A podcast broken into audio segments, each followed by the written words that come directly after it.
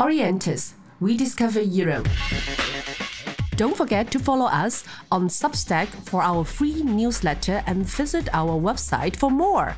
It is O R I E N T I S H K dot S U B S T A C K dot com and www.orientishk.com.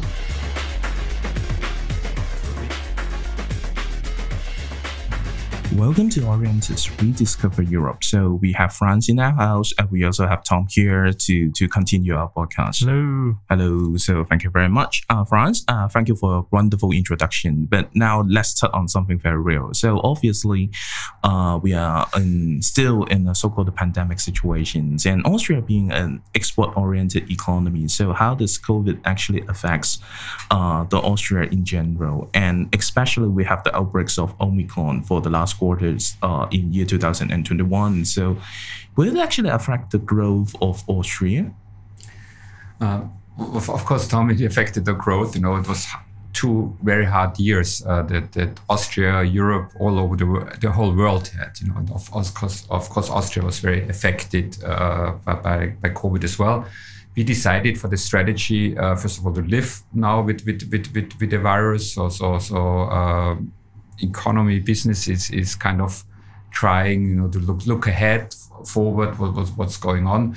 Uh, and at the same time austria you know has, is very strict uh, and made news uh, as the the only european country coming up with uh, mandatory vaccination for, for people necessary. Otherwise you're going to get uh, uh, fined as, as of february because we think this vaccination is so important for, for the way forward Austria's economy is, is very uh, in, international oriented, uh, export driven. I mentioned those eight countries before, but all altogether, 56% of every other euro Austria makes abroad internationally. Our, our uh, internationalization share in the GDP is 56%. Uh, and this is really exports of goods, and, and, and uh, that, that's very important, of course. Uh, Austria still has a manufacturing share, so we export manufacturing technology all, all over the world. And this is actually was in the last year quite good.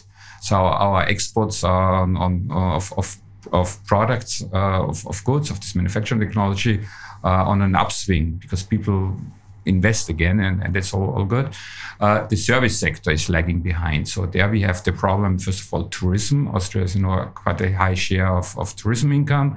We need people uh, coming to visit our beautiful cities, culture, nature. Um, and and uh, that's still lagging behind because, of course, there was no nearly no tourism income, uh, and, and that's missing. But exports of goods actually was was doing quite well.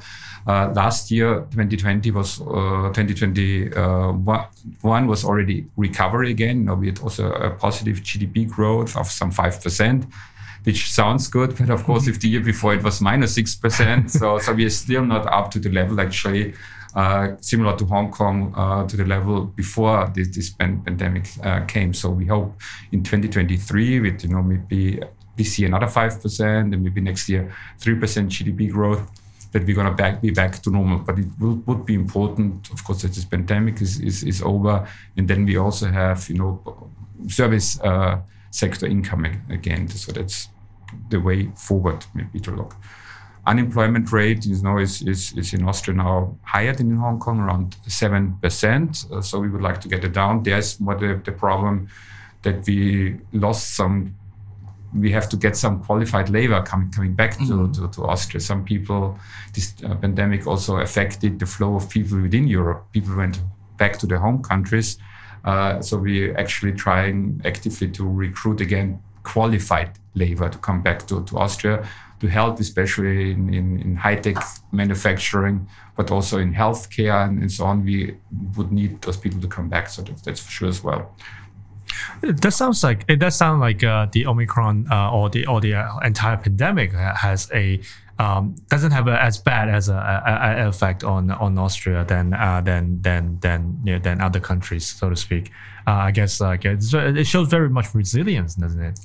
I think this distribution is, mm-hmm. is good that we have you know have domestic income, but mm-hmm. international markets very important, service mm-hmm. sector and goods. So especially, I think this manufacturing goods they're still here and is, is, is positive for us. yeah. Less less less less fluid, so to speak. Yeah, they less, don't move fluid, out. yeah, and service sector banking, similar to here, was actually doing quite quite well, and in trading sector, mm-hmm.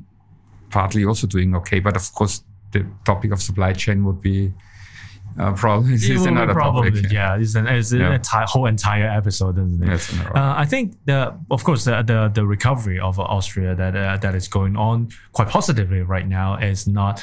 Uh, there's there's a there's also a bigger context behind it. There's the European Union uh, with the largest fiscal plan ever.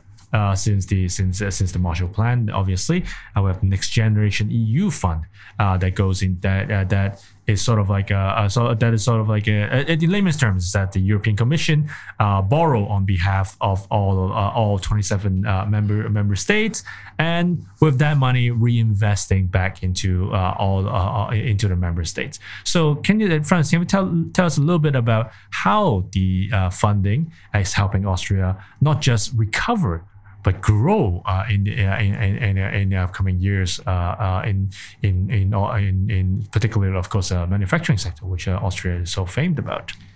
Um, so, so altogether, Austria itself had to pay kind of the, the biggest, you know, uh, from its own funds uh, mm-hmm. to, to support uh, our, our, companies through this difficult time. So Austria spent around 50 billion euros uh, and really opened, uh, you know, the, the, the, bourses to, to help companies to go through this difficult period. There were different short labor schemes, but most important, we tried to encourage investments. So, of course, investments very necessary. Uh, and we have uh, investment premiums, special tax concessions, and also if you suffer due to the pandemics, pandemics, you will have access, you know, to deferred tax payment and, and, and so on. But mostly uh, the investment premium. So if you invest nowadays in, in, in Austria, depending on, on, on, on which sector you invest in, if it's really desired, you know, if it's somehow with green tech related, up to 16% investment premium kind of cash uh, from the government uh, to, to, to for, for investment. So that helped a lot uh, those those schemes. That's what Austria itself did, and and this also results, you know, in, in quite a big uh, GDP minus uh, or a minus in our public debt. So we really uh, decided uh, to open open our bourses altogether in the European context. Austria was actually a little bit less.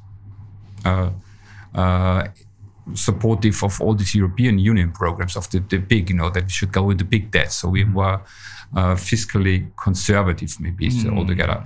The European Union uh, went ahead, you know, with this uh, big next generation uh, funding programs. You know, really, really huge amounts, eight, over 800 mil, billion euros uh, made available uh, of course, Austria is one of the richer countries in, in the European Union, so our share in, in this program comes down to kind of four, four billion euros. Right. So it's much less than, than we do ourselves for, for these programs. But what, what the European Union wants wants to achieve is to make Europe also similar, uh, ready uh, for, for, the future. So all those programs should help to make uh, the European Union healthier, greener, more digital.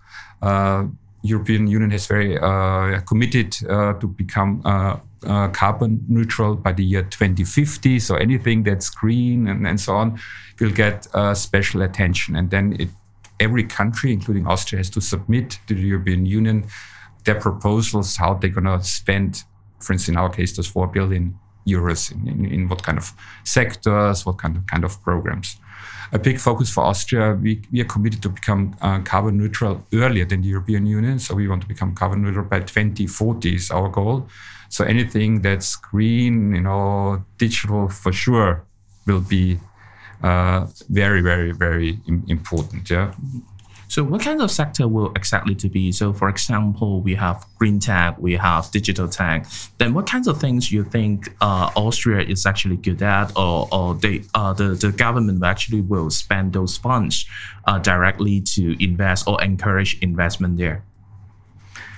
Uh, so so anything to make yeah also, so the to make our economies more su- sustainable and, and greener. So this is most of the in the in the next generation EU uh, program, what we uh, kind of submitted is is you know many different projects, but it, it, it goes lots with digitalization and and and and to, to further increase our, our renewable energy. So it's really projects, investments. So so we want to see, mm. of course, jobs created, anything that creates jobs at the same time makes our economy more digital, more sustainable. So that's maybe to summarize it. That's that's that's that's that's the biggest trend, uh, and also. Uh, the idea with this uh, recovery program is also that Europe works much closer together, so, so that we, we, we, we uh, make Europe ready, you know, or, or, or prevent uh, other crisis uh, scenarios like, like, like this. So, for instance, for the uh, pharmaceutical sector, it showed that that you know uh, we so much dependent on on other regions for pharmaceuticals, for medical supplies. So we want to have some industries coming back as well. So, it all should show more a, a, European joint efforts. And this is, I think, that's why we had to submit our programs to the European Union, and they try, you know, to team us up with other partners as well. So it all makes sense altogether. So on the way to sort of perfect mm. uh, the single market and sort of make it more resilient to a to, to the next uh, to the next uh, to the next uh, crisis, so, so to speak. All right. Um, I think so uh, I think we could actually stop here because obviously uh, we comes into some sector-based, industry-based uh, uh, uh figures and analysis. So uh, as Franz already mentioned in the first Uh, sections, uh, Austria is actually the centers of manufacturing. So for the next section, of course, we are going to explore different kinds of sectors that may be interesting to Asian investor, as well as, of course, given the geographical uh, position of Austria. So how these geographical positions uh, actually be utilized for Asian investor to take in into other parts of the European single market. But these wonderful content, of course, we'll leave it to the next section. So we wrap here. So we'll uh, uh we'll uh, stay tuned and we'll actually goes with uh, the sector based uh, informations for all our audience. Orientis, a show where we talk about life and investment and investment in the old continent, but in a new, but in a new age. In a new age.